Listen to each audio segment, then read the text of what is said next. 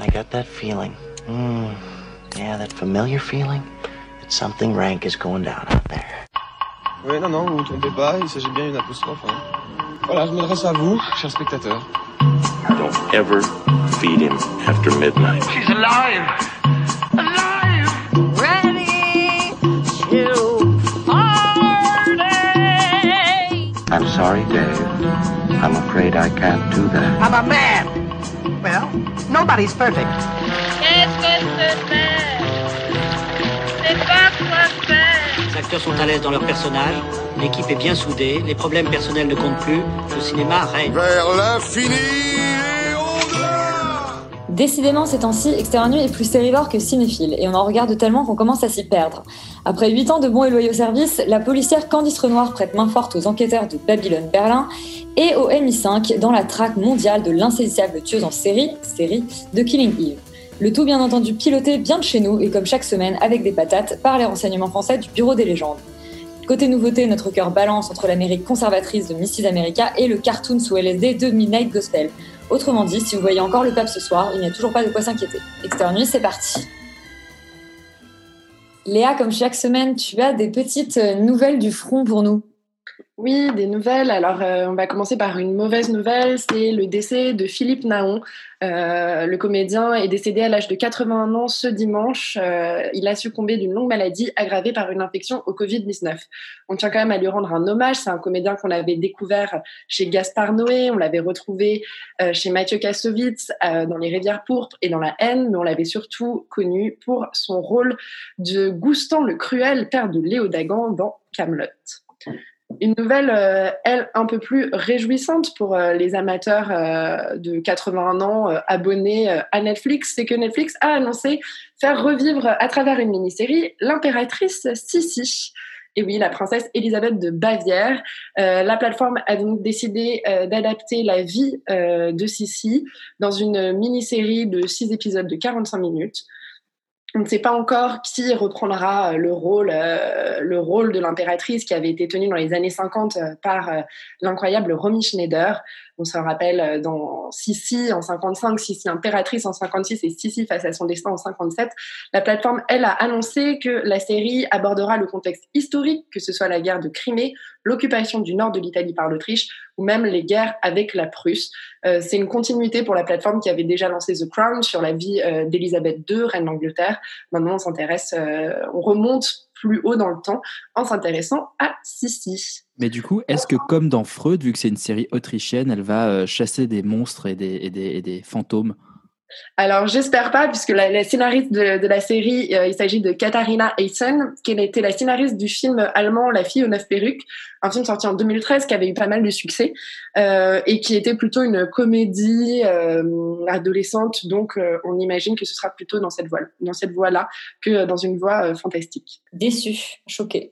En revanche, en termes de fantastique, euh, PETA, donc l'association euh, de, de lutte contre les violences faites aux animaux, de préservation des animaux, euh, a adressé une lettre il y a peu de temps à, euh, à Taika Waititi, qui euh, est le réalisateur du prochain opus de Thor. Euh, ils lui ont demandé de rendre le personnage de Chris Hemsworth, le personnage de Thor, vegan. En effet, ils lui ont dit, nous vous suggérons de prendre exemple sur Chris Hemsworth, qui est lui-même vegan, et d'explorer ce qui arriverait si Thor devenait vegan. En effet, selon son coach personnel, Hemsworth est devenu vegan au moment de tourner le premier Thor et le premier Avengers. Il a développé un goût prononcé pour les haricots et les burgers vegan. Info pour toi, Elisabeth. Euh, ainsi, si Thor emprunte le Bifrost jusqu'à notre monde, il pourrait s'inspirer des Avengers aficionados des plantes, comme Benedict Cumberbatch en Doctor Strange ou Natalie Portman en Jane Foster. Son armure serait ainsi plus confortable à porter. C'est un clin d'œil au dernier opus de Avengers Endgame, dans lequel on découvrait un Thor bedonnant et euh, se gavant de cookies et de frites en tout genre. Voilà, en effet, si Thor souhaite vraiment protéger la Terre, devenir vegan aurait beaucoup plus de sens. Ne plus manger d'animaux pourrait empêcher le gaspillage de près de 4000 litres d'eau, réduirait considérablement les émissions de CO2, empêcherait 2 mètres carrés de déforestation chaque jour, chaque jour et permettrait de sauver la vie de 200 animaux en une année.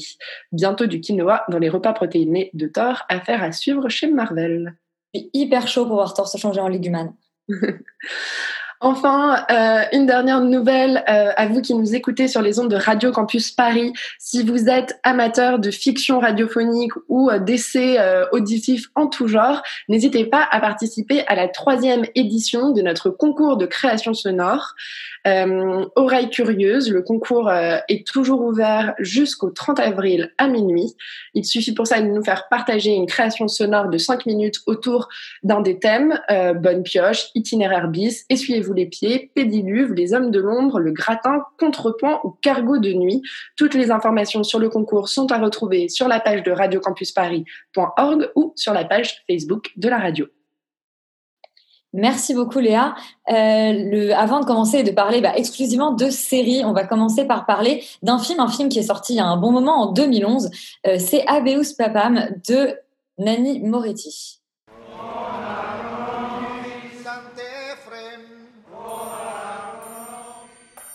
Melville, Melville, Melville. Abemus Papam, euh, Yuri, du coup, où est-ce que c'est disponible pour commencer C'était diffusé sur Arte il y a quelques jours et euh, c'est donc disponible sur le site euh, Replay Arte. Oui, car Arte euh, consacre un mois de rétrospective sur l'œuvre de Nanni Moretti. Vous pouvez retrouver donc en ligne Abemus Papam, mais vous pouvez aussi retrouver Bianca et Sony Doro. Excellent. Quel beau programme. Je le fais hyper naturellement, c'est cool. Donc c'est un film effectivement de Nanni Moretti, euh, faut-il encore une fois le rappeler pour une quatorzième fois, le, qui raconte l'histoire d'un pape qui ne veut pas être pape. Ça commence avec l'élection de Michel Piccoli euh, au, au, poste suprême donc de l'Église catholique. Et il a une sorte de, de crise, euh, de crise existentielle qui va le pousser à refuser ce poste le plus longtemps possible, ce qui va, euh, ce qui va mener euh, le Vatican à essayer de maquiller l'affaire, à essayer de le retrouver parce qu'il va s'échapper du Vatican, et donc d'essayer de, de gérer cette crise existentielle du, euh, du, du, pape euh, fraîchement élu euh, avec, avec beaucoup de drôlerie, puisque c'est un film de Nanni Moretti qui, qui, qui, est assez connu pour, pour son esprit un peu un peu cynique, un peu, un peu ironique, toujours avec une, sorte de drôlerie un peu grinçante et une légèreté, euh, toute euh, avec également beaucoup de, beaucoup de gravité et d'émotion. Et c'est un film qui m'avait beaucoup, beaucoup plu quand je l'avais vu au cinéma, euh, donc en 2011. C'est que ceux qui ne nous rajeunissent pas, n'est-ce pas? Nous sommes toujours sur Radio Campus Paris.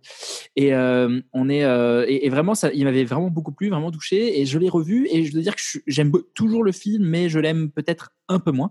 Mais néanmoins, voilà, je trouve qu'il y y a quelque chose d'assez chouette dans le film, qui sont les moments, on va dire, de poésie pure et de burlesque, euh, qui sont les moments où euh, justement le Vatican va essayer de, de, euh, de où, en fait cette, cette, absence de pape va un peu mettre euh, du grain, des grains dans les rouages euh, du Vatican, de cette procédure, de tous ces gens en soutane qui se, euh, qui, qui élisent des papes, enfin tous, tous ces, toutes ces traditions centenaires qui vont se retrouver un peu mises à nu et, et, et un peu déraillées par par cette absence. Et du coup, ça va donner des scènes de, de, comédie burlesque assez géniales où justement on demande à un garde suisse de, de prétendre être le pape dans sa chambre et du coup euh, et ben on voit le type pendant pendant manger des sandwichs, écouter de la musique, euh, euh, s'amuser avec s'amuser avec les rideaux et pendant que tous les autres cardinaux croient que effectivement le pape est reclus dans sa chambre et que et qu'il est en train de, qu'il est en train d'avoir euh, des révélations etc. Donc ils écoutent de donc il met de la musique, tout le monde écoute de la musique. Il y a une scène où il joue au volet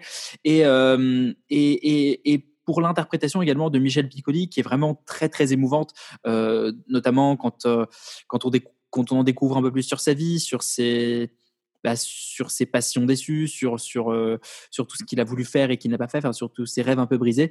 Et je trouve qu'il y a là des vrais moments de poésie et d'émotion et de et de burlesque également. Après, en fait, ce qui m'a le plus posé problème quand j'ai revu le film récemment, c'est la fin que je trouve en fait un peu trop simpliste, un peu trop presque hollywoodienne et, euh, et qui pour moi casse un peu le côté grinçant, le côté drôle, le côté justement un peu qui, relève un peu de la fable aussi dans le film et, et, qui, et qui donne euh, au film, une, enfin qui essaye plutôt de donner au film une espèce de de gravité et de portée un peu spirituelle, un peu comme euh, ce qu'a pu faire Sorrentino dans The, dans The Young Pope, euh, mais, mais en, moins réussi parce que je trouve que ça, ça vient, ça, ça, dénote, on va dire, par rapport au registre du film et avec une, une sorte de scène à la fin où les pleurent, les cardinaux, pardon, les cardinaux pleurent et où, euh, où il y a une sorte de montée d'émotion qui est, à mon sens, un peu artificielle. Néanmoins, ça ne, ça n'enlève rien au charme et à, la, et à, et à l'intérêt du film. Euh, et, euh, et, vraiment, c'est un film à voir. Si on, si on ne, premièrement, si on ne connaît pas forcément le cinéma de c'est un des films les plus accessibles, je pense. Et euh, c'est, c'est moins intro, c'est moins introspectif que euh, que Journal intime ou c'est moins euh, référencé que Le Caïman. C'est vraiment une histoire à laquelle je pense que tout le monde peut s'accrocher. Et euh, de la même manière, pour voir une très belle performance de Michel Piccoli dans ce rôle-là. Léa, tu l'as revu aussi? Oui. Je je te rejoins totalement, euh, Yuri. Euh, c'est vrai que moi aussi, en le revoyant, euh, j'ai pas forcément eu les mêmes sensations que la première fois euh, où je l'avais découvert sur grand écran. Bon, je me régale toujours autant euh, du point de départ. C'est vrai qu'on a parlé récemment des deux papes, le film produit par Netflix, par Netflix sur la passation de pouvoir entre Ratzinger et, et Jorge, notre pape actuel, le pape François. Et en fait, quelque part, Nanni Moretti, il était déjà visionnaire avec Abimus Papam. C'est-à-dire que, que, trois ans avant tout ça, il a déjà imaginé et si un pape euh, démissionnait. Sauf que lui, il le place au départ et il nous fait vraiment comprendre ce que c'est que la charge de devenir pape. Et on est dans, dans ce conclave, on est dans la chapelle Sixtine avec tous les cardinaux qui doivent voter et on, on a ces voix donc euh, subjectives de ce qu'ils se disent dans leur tête et ils sont tous là à dire euh, Seigneur, pitié, pas moi, pas moi, Seigneur, pas moi. Et, et c'est d'un humour de, de, enfin c'est d'une subtilité, d'un humour assez incroyable. Moi, ça m'a fait du bien de, euh, après avoir vu les deux papes que j'avais trouvé assez catastrophiques en termes de, de, réalisation de cadre, là, de revoir des beaux plans dans cette chapelle Sixtine et des plans vraiment euh, réfléchis au sein du Vatican, ça m'a fait vraiment du bien il y a, il y a beaucoup, euh, beaucoup de subtilité. Euh, Nanni Moretti, qui joue dans son propre film, puisqu'il est embauché comme psy, en tant que psychiatre, il vient pour euh, parler au pape, euh, et en fait, il va se retrouver piégé, kidnappé au sein du Vatican. Il faut surtout pas qu'il ressorte tant qu'on ne sait pas qui est le pape, parce qu'il pourrait euh, fuiter auprès de la, de, la, de, la, de la presse. Donc, il va organiser un tournoi de beach volley entre tous les cardinaux. C'est assez euh, c'est d'un humour euh, sans faille. Il y a beaucoup, il y a plein de choses comme ça à ce moment où, euh, où justement Michel Piccoli s'est enfui, il est dans un bus et puis il parle, euh, il se parle à lui-même à voix haute et puis il y a quelqu'un qui le regarde un peu de travers dans le bus et il dit mais en fait je, je répète un, un, discours que je dois faire devant beaucoup de gens et c'est à mourir de rire parce qu'on voit tous ces gens qui sont massés sur le parvis Saint-Pierre qui attendent que le pape parle et, euh, et ces gens qui sont dans le bus avec ce vieux monsieur qui se doute pas une seule seconde que c'est lui le pape que tout le monde attend. Maintenant, je rejoins Yuri sur le fait que la fin est assez déceptive. Je pense qu'il aurait pu finir sur une fin ouverte assez grandiose. Il a choisi de vouloir boucler son sujet et du coup, il donne une fin un peu aseptisée, une fin qui finalement laisse peu de place au suspense et, euh, et ça aurait été vachement plus beau, je pense, et encore plus fort et percutant de juste d'ouvrir les rideaux sur le balcon et quelque part nous laisser un peu à notre sort de savoir euh, comment le piège va se refermer ou sur Piccoli ou sur le Vatican. Mais je vous encourage vraiment à le revoir et puis à vous intéresser un peu plus à la filmographie de Nanni Moretti. Euh, Yuri parlait de Journal intime. Moi, je vous engage aussi à voir euh, La chambre du fils. Bon, c'est un film assez grave, vraiment pas un film à voir si vous êtes déprimé, mais c'est un film vraiment magnifique. Ou alors son film plus récent, euh, qui, si je ne me trompe pas, s'appelle Une mère ou Ma mère. Mia Madre, ouais. Mia Madre, ma mère, euh, et que j'ai trouvé vraiment euh, d'une poésie aussi euh, assez assez incroyable, et dans, dans lequel on, on, retrouve aussi Nanni Moretti incarnant Nanni Moretti comme dans Journal intime. Donc, Abemus Papam qui nous permet une petite porte d'entrée sur le cinéma de euh, Nanni Moretti. On va du coup maintenant faire un focus euh, série pour le reste de l'émission. Et la première dont on parle, c'est la saison 3 de Babylon euh, Berlin, toujours créée par Tom Twicker, Hendrik Englokton, je ne sais jamais comment on dit son nom, et Hakim Von Boris. On écoute la bande-annonce.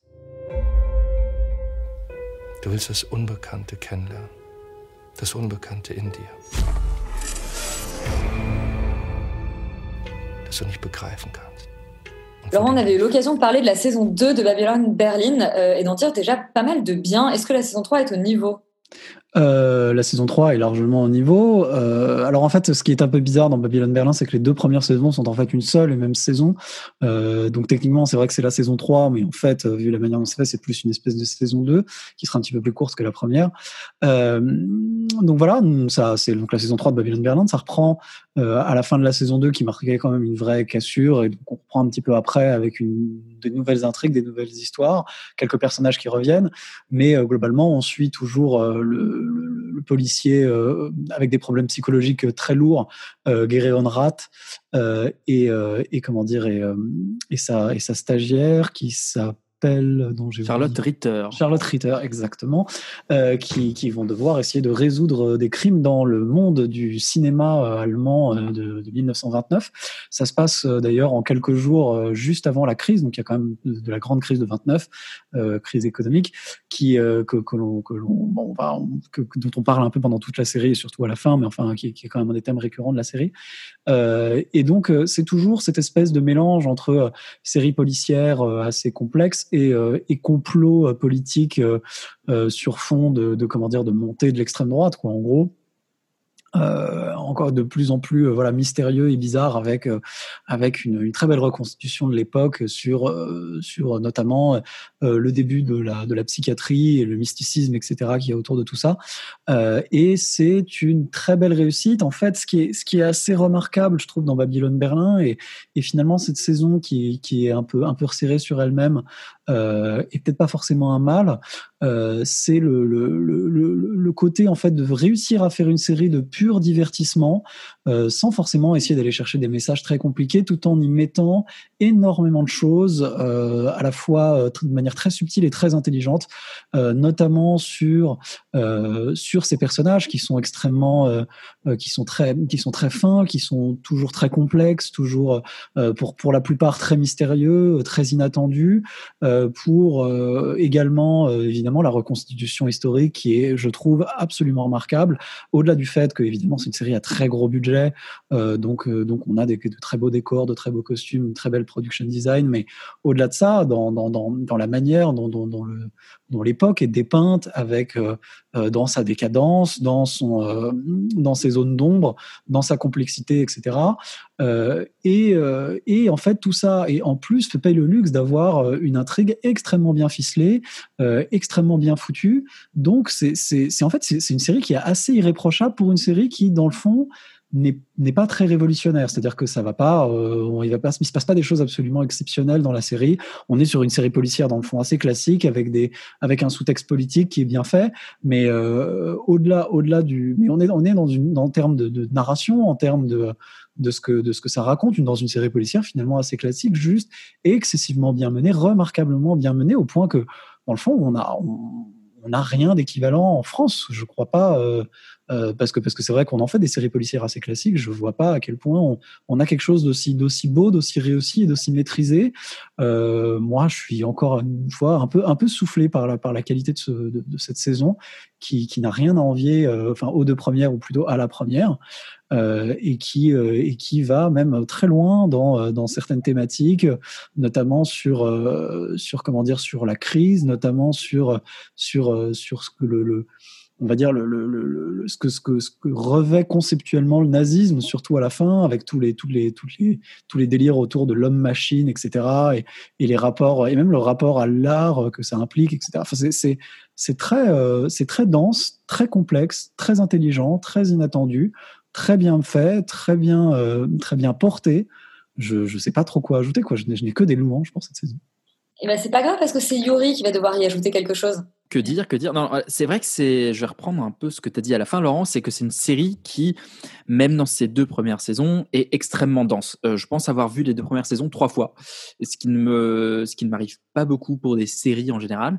Euh, tout simplement parce que au premier visionnage, c'est extrêmement compliqué de, tout percevoir, et notamment de percevoir cette finesse dont tu parles, cette finesse dans l'introduction jamais grotesque, jamais euh, premier degré euh, du contexte historique, des personnages historiques, parce qu'on va croiser également euh, des membres euh, du gouvernement de l'époque qui ont vraiment existé, mêlés à des personnages fictifs, et euh, on va et, c'est toujours fait avec une sorte de de, jeu et, et jamais, jamais, jamais en prenant le spectateur de haut et jamais en voulant avoir une espèce de grand commentaire comme ça sur l'époque, même si le commentaire et l'analyse qu'ils font de, de- de- de- des années 20 en Allemagne, et notamment politiquement, est, je trouve, très intéressante, très pertinente, car très nuancée.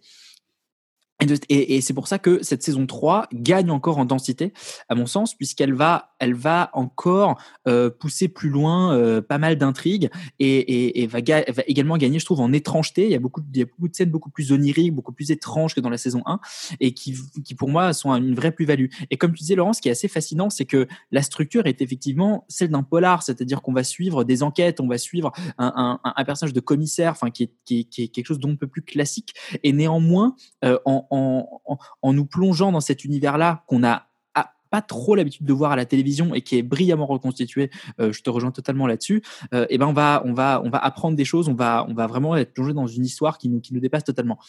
Et moi, ce que je trouve assez fascinant dans la série, c'est euh, c'est le jeu des acteurs que je trouve absolument absolument dingue et les personnages qu'ils incarnent, qui sont tous brillamment caractérisés parce qu'ils représentent tous à leur manière les euh, contradictions de l'époque et la série fait un choix assez assez dur en même temps assez chouette euh, d'avoir un personnage principal qui n'est pas entièrement bon. C'est-à-dire que le type est même franchement détestable avec sa femme au début de la saison. Euh, il, a vraiment des comportements qui sont assez scandaleux. Et pourtant, il reste le personnage principal de la série et, on, parvient à maintenir de, de l'em- de l'empathie pour ce personnage-là. C'est également une série qui est euh, brillamment réalisée et euh, dans ce, en ce sens-là, là, cette saison va euh, rajouter encore, on va dire, une couche puisque les deux premières saisons étaient totalement inspirées du style un peu des, des, films réalistes allemands, comment dire, de la nouvelle objectivité des années 20 et des années 30 donc quelque chose de très euh, de très glauque avec des histoires horribles avec avec quelque chose de très moite et des couleurs extrêmement contrastées.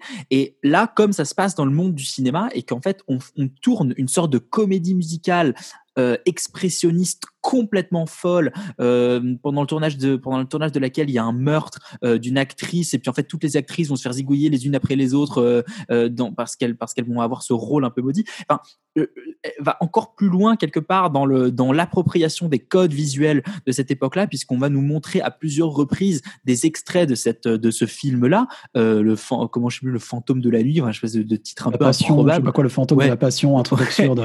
et, et, et, et le, et, et, et, et les scènes sont géniales, C'est-à-dire qu'on est, vraiment plongé dans ce, milieu naissant même du cinéma qui est mi-mafieux, mi-artistique et, tout ça, et tout ça, c'est génial. Et vraiment, je, et, c'est effectivement une série qui fait plaisir à regarder parce qu'on est, totalement pris par cette histoire, par, toutes ces, tous ces personnages, par toutes ces intrigues qui sont toutes bien menées. Et ça, c'est un truc qui me plaît vraiment dans cette série, c'est la manière dont, euh, la série arrive à, mener euh, en parallèle plein d'intrigues qui, en apparence, n'ont rien à voir, et elle arrive à les raccrocher à la fin euh, de manière assez brillante et sans nous prendre pour des cons, euh, dans le sens où il y a quelque chose qui va être installé à l'épisode 2 et qui va être résolu à l'épisode 8, et pendant plusieurs épisodes, on n'en entendra plus parler, et pourtant, ça va être euh, la clé de voûte en fait de, de la résolution du mystère. Donc ça, c'est assez cool de de de nous de pas nous prendre trop par la main, de nous laisser recoller les morceaux par nous-mêmes et d'être finalement totalement dans cette histoire. Et bon, bref, globalement, que des louanges également de mon côté. Moi, ce que j'ajouterais peut-être, c'est que, c'est que, en fait, je trouve que c'est une série à l'ancienne entre guillemets, et donc euh, je, suis pas certain que ce soit une très bonne idée de la binger. Euh, c'est une série qui à la base est diffusée semaine par semaine, et, euh, en, je, pense en surtout le début de la série qui est plus lent que, le, que, à partir de l'épisode 5, on va dire. Euh, ça, ça gagnerait en fait à être regardé en bah, épisode par épisode, comme, comme avant, parce que ça marcherait à mon avis mieux que ça. Donc, une série qu'on va savourer à l'ancienne, euh, Babylon Berlin, saison 3. Une saison 3 euh, tellement dense que Yuri va probablement cette fois-ci la regarder cinq fois. Euh, saison 3 aussi, mais première sans la créatrice euh, Phoebe Waller-Bridge, c'est Killing Eve qui revient. I just had a really bad breakup.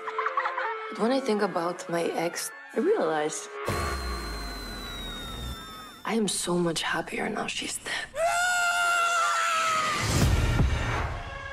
Euh, Killing Eve qui revient donc euh, pour une troisième saison et je me suis trompée. C'est déjà la deuxième sans Phoebe Waller-Bridge qui n'a signé que la première. Charlie, est-ce que, euh, est-ce que ça se maintient, cette petite série? Bah, c'est très compliqué de dire si ça se maintient parce que je trouve que les, les deux épisodes qui sont sortis euh, sont encore des épisodes qui tentent de rebondir de ce qui s'est passé à la fin de la deuxième saison. Donc euh, alerte divulgachi euh, pour ceux qui n'ont pas vu euh, la, la, saison euh, saison 2 mais je suis obligé d'en parler si je veux pouvoir traiter mon sujet correctement. À la fin de la saison 2 il s'avère que Villanelle la tueuse arrive finalement à ses fins et comme le titre l'indique elle finit par tuer Eve Eve Polastri qui est le personnage principal de la série qui est la, la femme qui travaille au MI6 et qui essaie de la, la démasquer. euh, ou tout du moins de la faire arrêter. Et euh, la fin de, cette saison 2 euh, nous laissait sur une espèce de question qui était est-ce que finalement Eve, euh, la fascination pour Eve est une fascination un peu saine d'une femme qui essaierait d'arrêter une autre femme tueuse ou est-ce que finalement Eve n'est pas elle-même une psychopathe en puissance qui euh, pourrait devenir euh, elle aussi une tueuse et qui, qui, qui ne demande qu'à ce qu'on lui mette le pied à l'étrier? Et euh, le petit souci j'ai avec le début de la saison 2, c'est que cette question, elle est complètement euh, supprimée euh, pour laisser place à une autre question qui est, un peu pour reprendre la thématique du couple qui avait un peu dans les deux premières, du style bon bah voilà maintenant j'ai tué mon ex entre guillemets, il va falloir que je me reconstruise. Et donc on suit comme ça Villanelle qui est persuadé que Eve est morte et qui va tenter de l'oublier entre guillemets et on voit de son côté Eve qui est complètement euh, qui finalement a survécu qui est complètement dépressive qui n'est plus du tout hémiciste qui a participé à un espèce de, de programme de protection des témoins et euh, qui, tente de reprendre le, le, contrôle de sa vie. En fait elle est complètement euh, elle, boit elle bosse dans un restaurant coréen où on sent qu'elle a rien à faire parce qu'il faut que ce soit sur le terrain. Et du coup j'ai l'impression qu'on part un peu sur une autre une autre série. Il y a vraiment un sentiment de, de comment dire je, me sens perdu quand je regarde cette nouvelle saison parce que je ne sais pas trop ce que les, où est-ce que les créateurs veulent m'emmener. Et, euh, et, malheureusement, pour l'instant, ces deux premiers épisodes euh, sont pas suffisants pour savoir si la saison 3 est à la hauteur du reste, euh, je trouve. Euh, la série a perdu un peu de son piquant, même si je, je, trouve que ce qui est intéressant avec une série comme Killing Eve, c'est que pour moi, c'est des séries euh, qui sont assez jusqu'au boutistes. C'est-à-dire que un peu comme euh, des séries comme Rick et Morty, c'est des séries qui ont conscience qu'on connaît les codes de la série, euh, qu'on a l'habitude de certains clichés liés à la série, qui fait qu'on peut les, on, avant même qu'un épisode soit terminé, on sait déjà comment ça va se finir, mais qui arrive quand même toujours un peu à nous surprendre euh, sur ces choses-là, notamment dans le dans le deuxième épisode, ou parce que un des personnages qu'on vient d'ajouter à la série a une backstory assez profonde, assez proche d'un des, des, persos, on pense qu'on va continuer toute la série avec, et finalement il se fait buter. Euh, donc voilà, c'est ça que je trouve euh, que je trouve cool. Après, voyons voir si euh, ça va réussir à, à se maintenir et, euh, et, à faire quelque chose d'intéressant. Ça, je sais pas. Et Yori, toi, tu sais? Ben moi, j'ai déjà du mal avec la saison 2, euh, parce qu'effectivement, la première saison était signée Phoebe Waller-Bridge, euh, et je ne sais pas si c'est un argument marketing ou si c'est parce que euh, ils n'arrivent pas à s'entendre avec leur showrunner, mais euh, ils, voulaient prendre une nouvelle showrunneuse par saison. Donc en gros, c'est ce qui se passe, c'est qu'au bout de dans la saison 2, ils ont pris une, une et ils ont changé, rechangé de showrunneuse pour la saison 3. Et du coup, déjà, ça se sentait dans la saison 2, cette différence, on va dire, d'interprétation de, des personnages qui, qui était assez chouette, en fait. Enfin, le, le, le début de la, enfin, le, le, tout début de la série, la saison 1, euh, réinventait un peu ce, ce genre de la série d'espionnage en y, en y ajoutant du piquant, du drôle, avec des personnages assez forts, euh, comme celui joué par Fiona Shaw, euh, qui est de Caroline, qui est vraiment génial. Et même cette, cette dualité entre Eve Villanelle que je trouvais particulièrement intéressante justement parce qu'elle était un peu toxique, parce qu'elle n'était pas tout à fait saine et qu'il y avait quelque chose de d'assez intéressant d'explorer les deux faces d'une même médaille qui se qui se qui s'entremêlaient quand même pas mal. La saison 2 pour moi, elle est déjà beaucoup plus dans le grand guignol et dans quelque chose de beaucoup moins intéressant d'un point de vue psychologique, émotionnel et humain. C'est-à-dire qu'on était beaucoup plus sur, sur une intrigue, euh, par ailleurs que je trouvais pas très bien tenue, qui s'éparpillait pas mal, euh, qui partait dans une direction pendant pendant quatre épisodes et puis qui en repartait dans une autre dans les quatre derniers, avec avec pas mal de choses un peu gratuites, notamment cette espèce de Mark Zuckerberg discount qui arrive à la fin de la saison 2 et qui, dont, on, dont on se fout mais royalement, et euh, qui finit par culminer justement dans cette séquence où euh, Villanelle tue Eve à Rome. Et la saison 3 continue, en fait, pour moi, à partir dans tous les sens, et, pour moi, prend une direction qui me dérange, c'est-à-dire que Villanelle, pendant la saison 1, euh, il y a toujours une sorte de notion où on sait que c'est une psychopathe, et où euh, quelque part elle est jamais vraiment cool. C'est-à-dire que tout ce qu'elle, enfin les meurtres qu'elle commet, ils sont ils sont sales, ils sont dégueulasses. Elle est complètement elle est complètement starbe. Et la saison 2 arrive encore un peu à maintenir ça, mais comme il y a un peu un côté fan service où tout le monde adore Villanelle parce qu'elle est tellement folle, parce qu'elle est tellement ouf, etc., que du coup, dans la saison 3, là, bah, c'est, il y a une évolution de son personnage où elle veut elle-même devenir une sorte de, de, de garde, de garde de tueur, un keeper, et d'un coup, elle, enfin, moi, je trouve que on la présente comme étant cool. Comme tuer des gens, c'est cool, c'est chouette, c'est funky, c'est rigolo. Et c'est plus du tout aussi problématique que ça l'était dans les premières saisons. Et ce qui faisait justement euh, le, tout le sel de, de, la relation entre Eve et Villanelle, c'était qu'en même temps, elle était dégoûtée euh, parce qu'elle était, à savoir une psychopathe tueuse, et en même temps, elle était attirée par euh, l'intelligence euh, et, la fin, et l'intelligence froide et redoutable de cette femme-là. Il y avait, il y avait ces, ces deux pôles qui s'affrontaient pas mal, et dans ce, dans ce début de troisième saison, je ne retrouve pas ça, et même je trouve ça un peu dommage d'aller dans le fan service de euh, Villanelle est cool, tuer des gens c'est cool. Bon, ça c'est un point de vue peut-être moral et c'est pas euh, un, un, niveau pour euh, pour juger la série. Néanmoins, voilà, je, je trouve que la, la, la, les deux premières saisons arrivaient à éviter cet écueil, à être toujours dans, dans, dans un certain équilibre, malgré la saison 2 qui partait dans tous les sens. Et la saison 3, euh, en tout cas dans la manière dont ça s'annonce, et euh, a un peu abandonné ça, et surtout introduit une intrigue euh, dès le premier épisode qui, qui me paraît totalement euh, euh, abracadabrantesque, comme dirait Jacques Chirac. Ben, comme dirait Jacques Chirac, la série est un petit peu en perdition. Euh, c'est pas grave parce qu'il y a des nouveautés aussi au programme. Il y a notamment Midnight, The Midnight Gospel, euh, créé donc par Pendleton Ward et Duncan euh, Trussell, un cartoon un peu sous LSD, d'après ce que j'ai compris. On écoute la bande-annonce.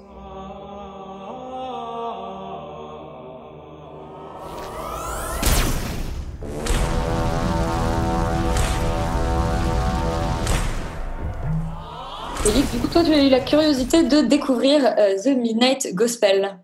Ouais, et on parle bien de curiosité parce que c'est probablement le truc le plus bizarre et, et incompréhensible et en même temps euh, spirituel que j'ai vu de ma vie. Et c'est vrai que je suis un grand fan de Rick et Morty, par exemple. Et je, les fans de Rick et Morty, vous n'avez encore rien vu. Regardez The Midnight Gospel pour en prendre plein la vue. Euh, alors, c'est un peu compliqué à résumer, mais en gros, donc c'est une série de Pendleton Ward qui est le créateur d'Adventure Time euh, et qui raconte l'histoire de Clancy qui est un espèce de podcaster, qui a un simulateur de multivers. Et justement, dans son simulateur, il va voyager euh, d'un monde à l'autre, quelque part, pour aller interviewer des personnalités qui sont à chaque fois dans ce, dans ce monde, enfin dans ces mondes, euh, et philosopher sur la vie, la mort et l'existence. Voilà. Euh, ça peut paraître hyper bizarre comme ça, et ça l'est, mais en fait, c'est une espèce de d'adaptation, même de retranscription en animation d'un podcast de Duncan Trussell, qui est donc un un acteur et un, scénariste, je crois, qui en fait fait un podcast qui s'appelle The Duncan Trussell Family Hour depuis 2012, où en fait euh, il va venir recevoir des euh, des personnalités en tout genre pour parler pendant 2h30 de sujets justement sur l'existence. Euh, et en fait, il se trouve que Penantle Ward est un grand fan de ce podcast et lui a proposé de faire un espèce de condensé et de faire donc une série de 8 épisodes euh, où en fait chaque personne interviewée existe donc réellement. Donc les protagonistes que Clancy rencontre dans chaque monde, c'est des vraies personnes qui justement sont des sont des vrais professeurs de bouddhisme ou adeptes de spiritualité euh, trop bizarre. Euh, et en fait, même l'audio qu'on entend dans chaque épisode, c'est directement les audios en fait des interviews qui datent parfois voilà de 2012, 2013, etc., etc.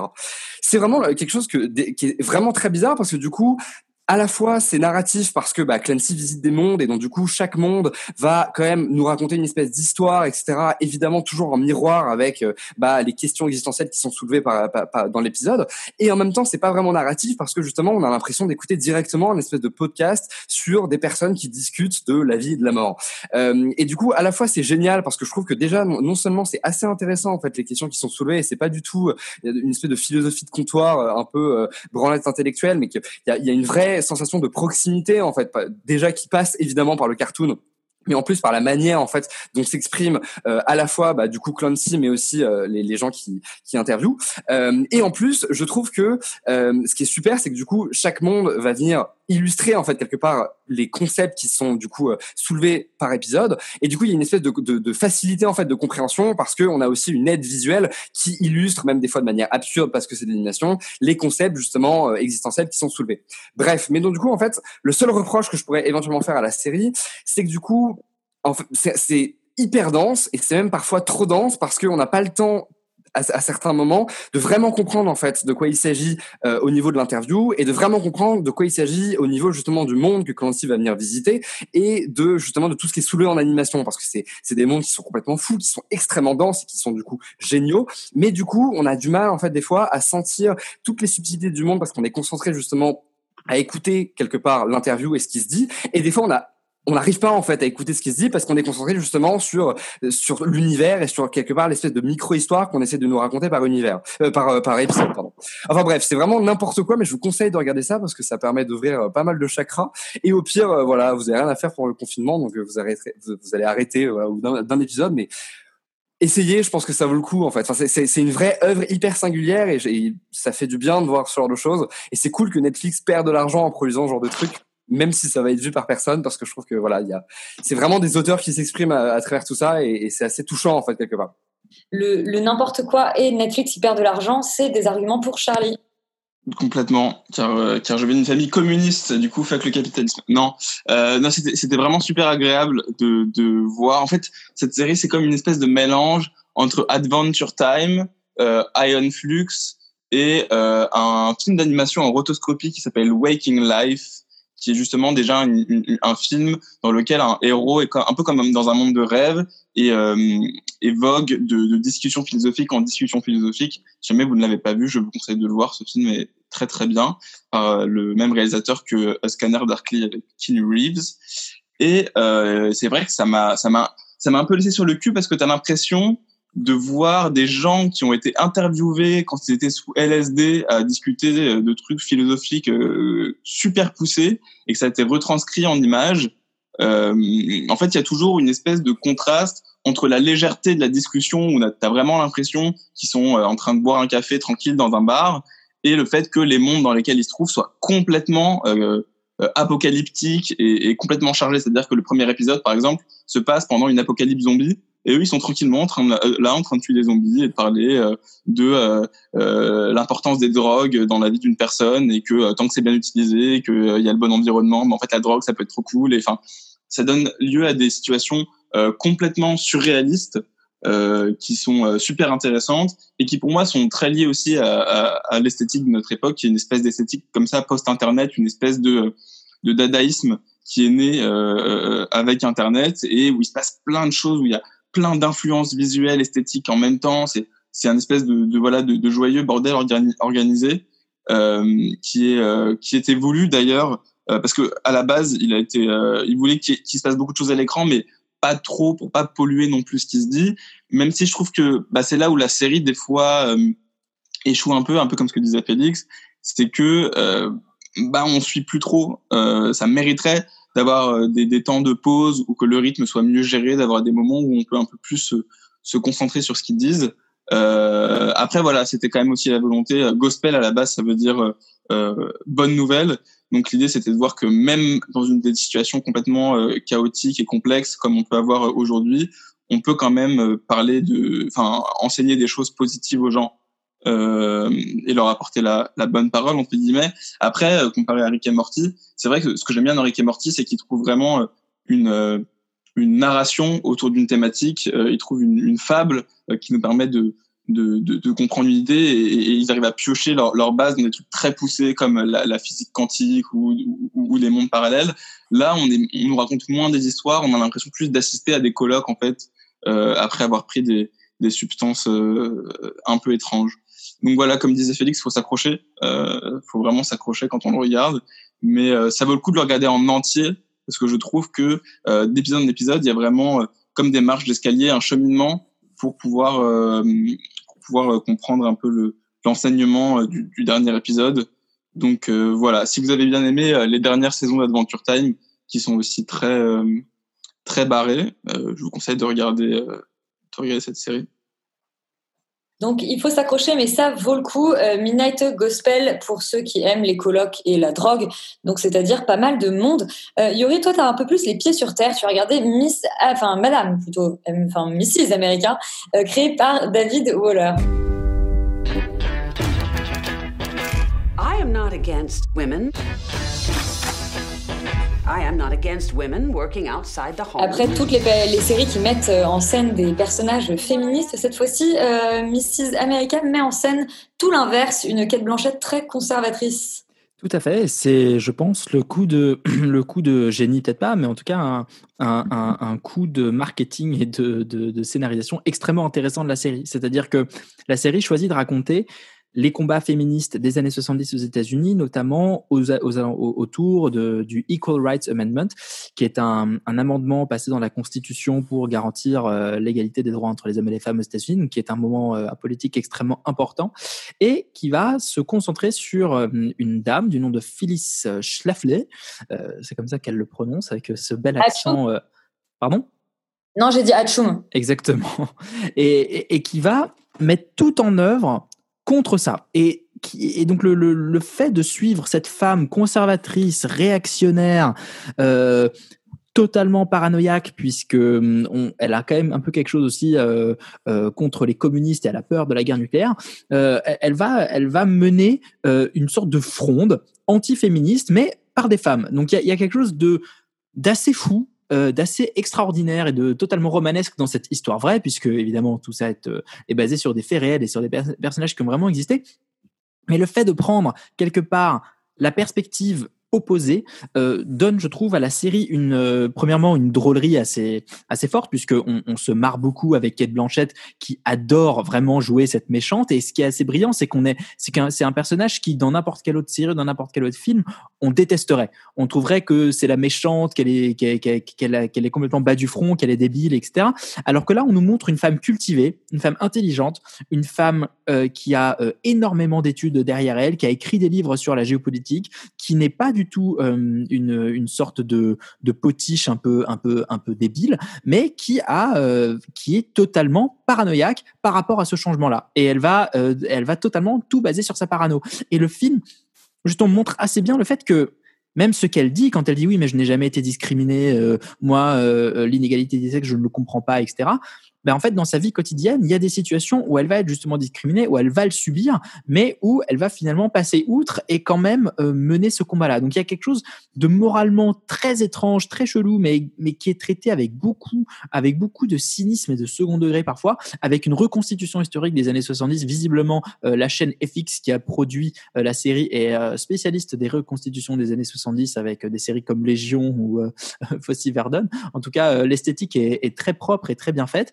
Et, euh, et non, non, on passe vraiment un bon moment. Et surtout on apprend des choses sur cette époque de l'Amérique avec avec également un esprit que moi j'aime beaucoup qui est très libre, très bon enfant, c'est-à-dire que c'est pas une série qui qui est à charge de manière euh, virulente ou, méchante contre le personnage de Kate Blanchett. Au contraire, c'est traité avec énormément de, bonne humeur et de légèreté en nous replongeant aussi dans l'esprit euh, des luttes féministes de l'époque euh, qui se mélangeaient aux luttes hippies. Enfin, a énormément de choses avec des, avec des, avec tout un tas de mouvements un peu, un peu étranges et beaucoup de substances euh, illicites consommées. Donc voilà, tout ça est, tout ça est très bien fait avec beaucoup de goût, avec beaucoup de style et vraiment big up à la musique du générique qui est une reprise de Beethoven euh, euh, d'une dans une instrumentation un peu euh, années 70 psychédélique et c'est très très cool et surtout Kate Blanchett est extraordinaire dans la série. Psychédélique et beaucoup de drogue, visiblement, c'est euh, le thème ce soir. Et celle qui en a ingurgité le plus, c'est Romane. Romane qui, quand même, va nous parler de la saison 8 de Candice Renoir. On écoute une petite bande-annonce.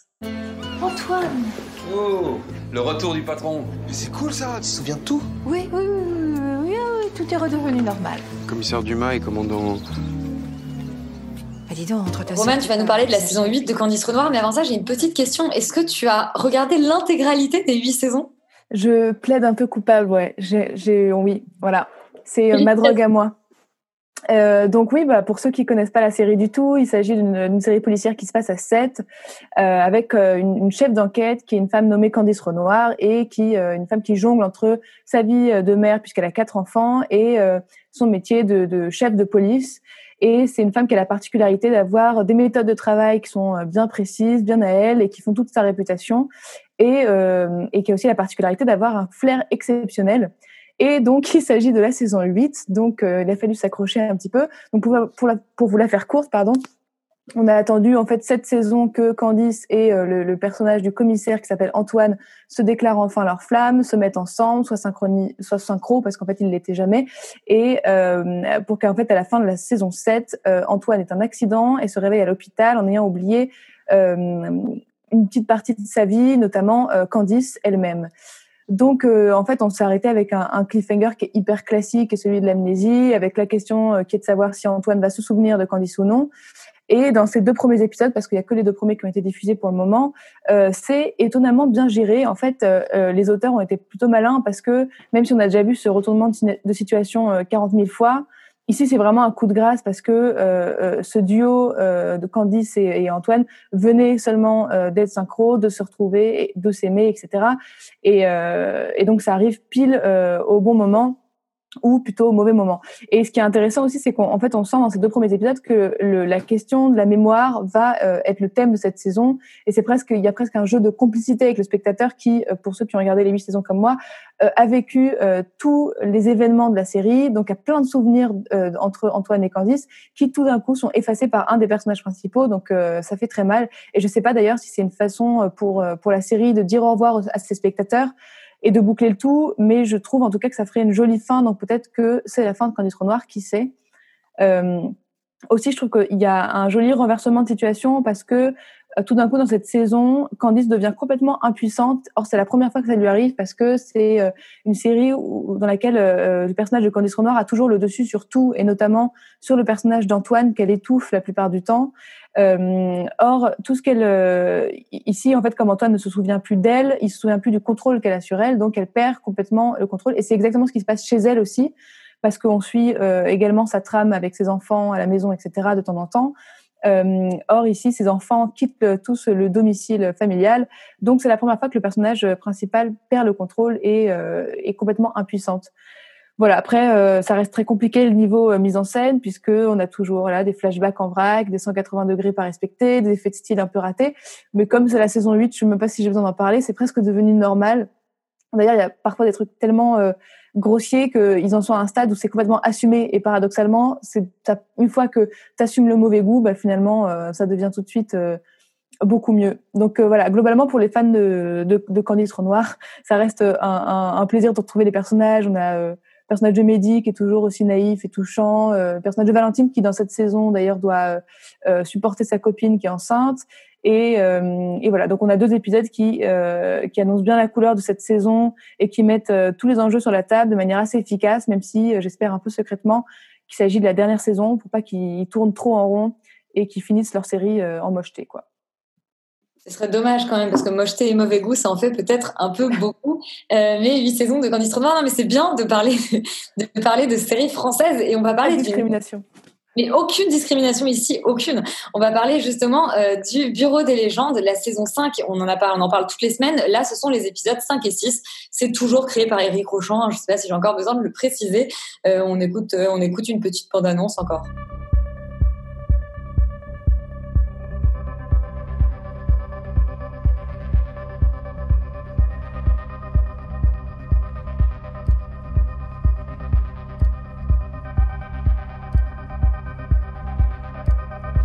Alors Laurent, euh, ces épisodes 5 et 6 du Bureau des légendes, euh, où est-ce qu'on en est les, gens qui n'ont pas, n'ont pas regardé le Bureau des légendes, c'est le moment de vous déconnecter de Radio Campus Paris et de revenir dans 10 minutes. Oui, là, ça devient un petit peu compliqué de parler de, parler de ces épisodes si on si on fait pas un minimum de spoil. Euh, en fait, ça, l'histoire suit son cours. Hein. On a toujours euh, Malotru qui est euh, devenu un agent du FSB. Euh, alors, est-ce que c'est, est-ce qu'il est en train de basculer, de devenir un agent double pour la France ou pas? Tout ça n'est pas très clair. Euh, on a, euh, sinon, pas Sylvain Einstein, mais justement son, enfin, un des, un des, hackers qui est toujours aussi au sein des services russes.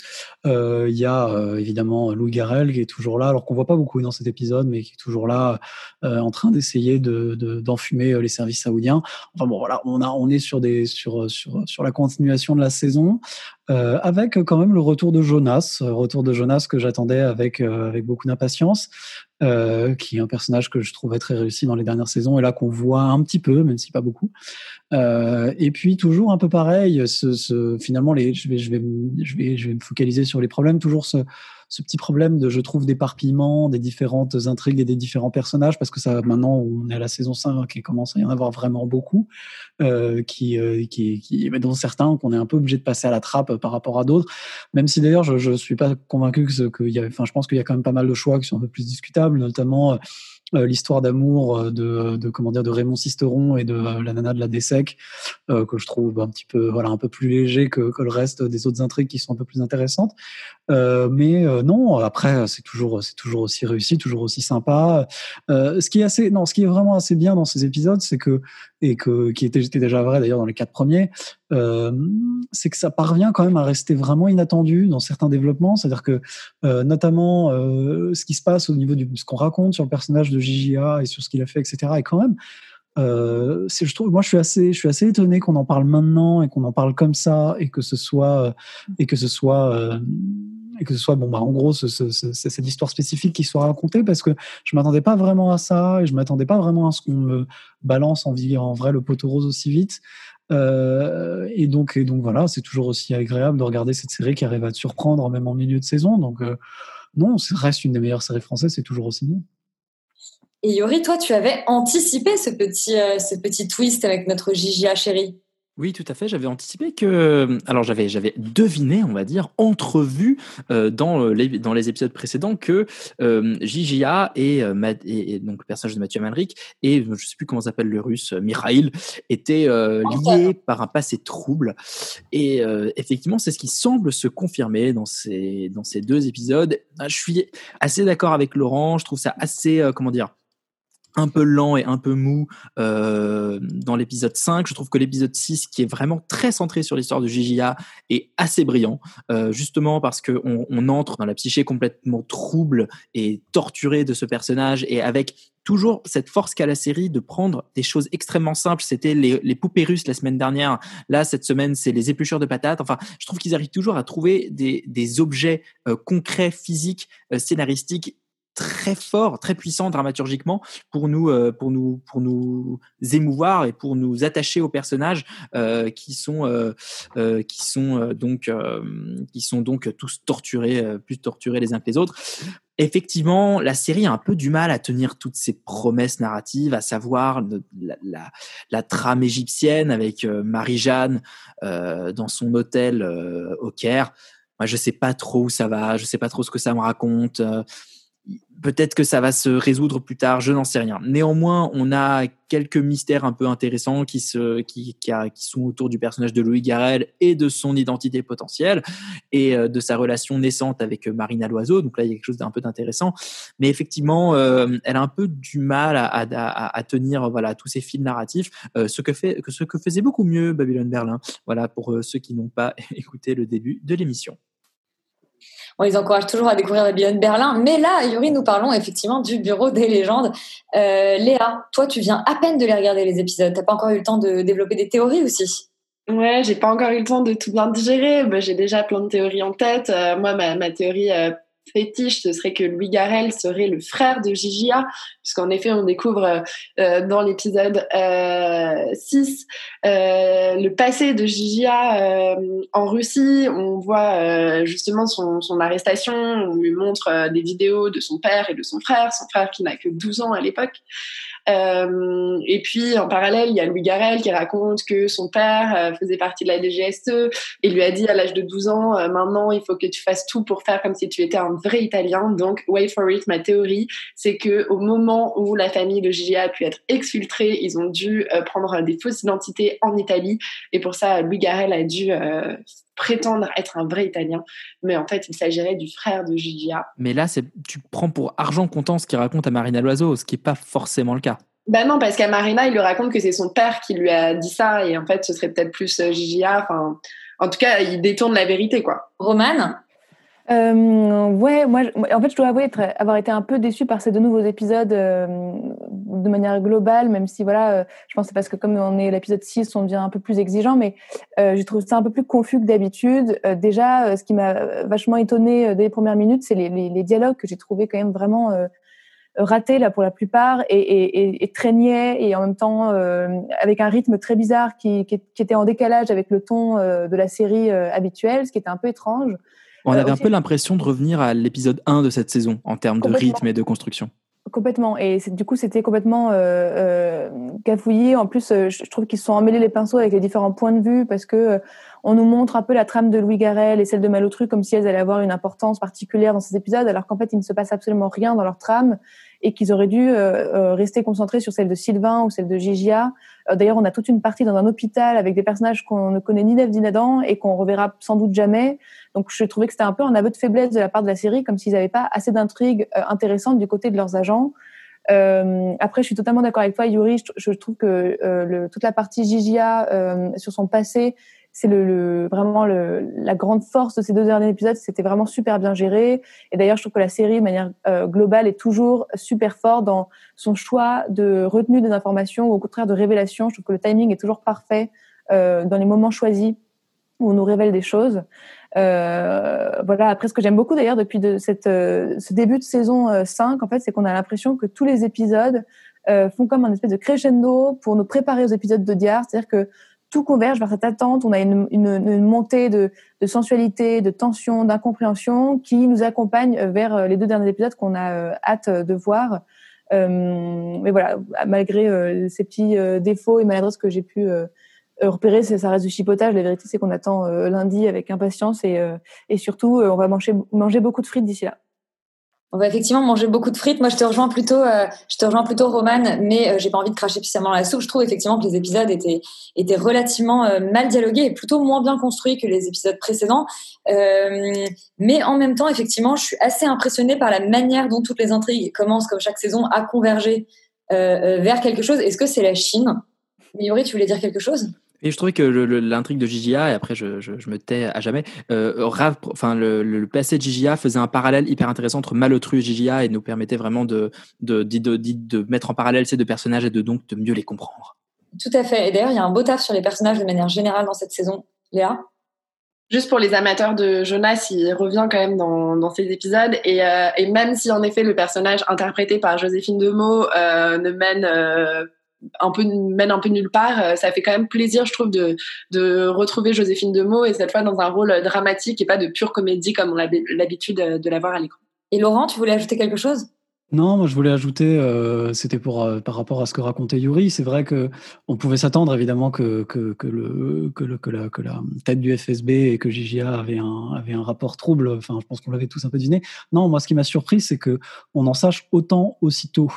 Euh, que, que, la série en fait ose faire une révélation euh, aussi importante aussitôt sur euh, sur le passé en effet de de, de Gigia mais euh, la, je trouve que la théorie de Léa qui consiste à dire qu'en fait euh, qu'il y ait des révélations plus grosses et qu'en effet Louis Garrel serait potentiellement pourquoi pas le frère de, de c'est c'est peut-être c'est peut-être pas une mauvaise indication si si on se dit que là ils ont fait la première petite révélation et que, et que voilà et qu'après ils vont faire la grosse plus tard puis il faut pas oublier que euh, c'est quand même la dernière saison de Rochon et euh, il a peut-être justement envie de boucler euh, la plupart de ses intrigues et des choses qu'il a mises en place. Donc peut-être que faire d'aussi grosses révélations à la moitié de la série, c'était peut-être pas pour rien non plus pour éviter de laisser la fin avec un énorme cliffhanger. Et eh ben merci beaucoup pour ce débrief. C'est la fin d'Extérieur mais surtout vous restez sur Radio Campus Paris et nous on se dit à la semaine prochaine. Bonsoir.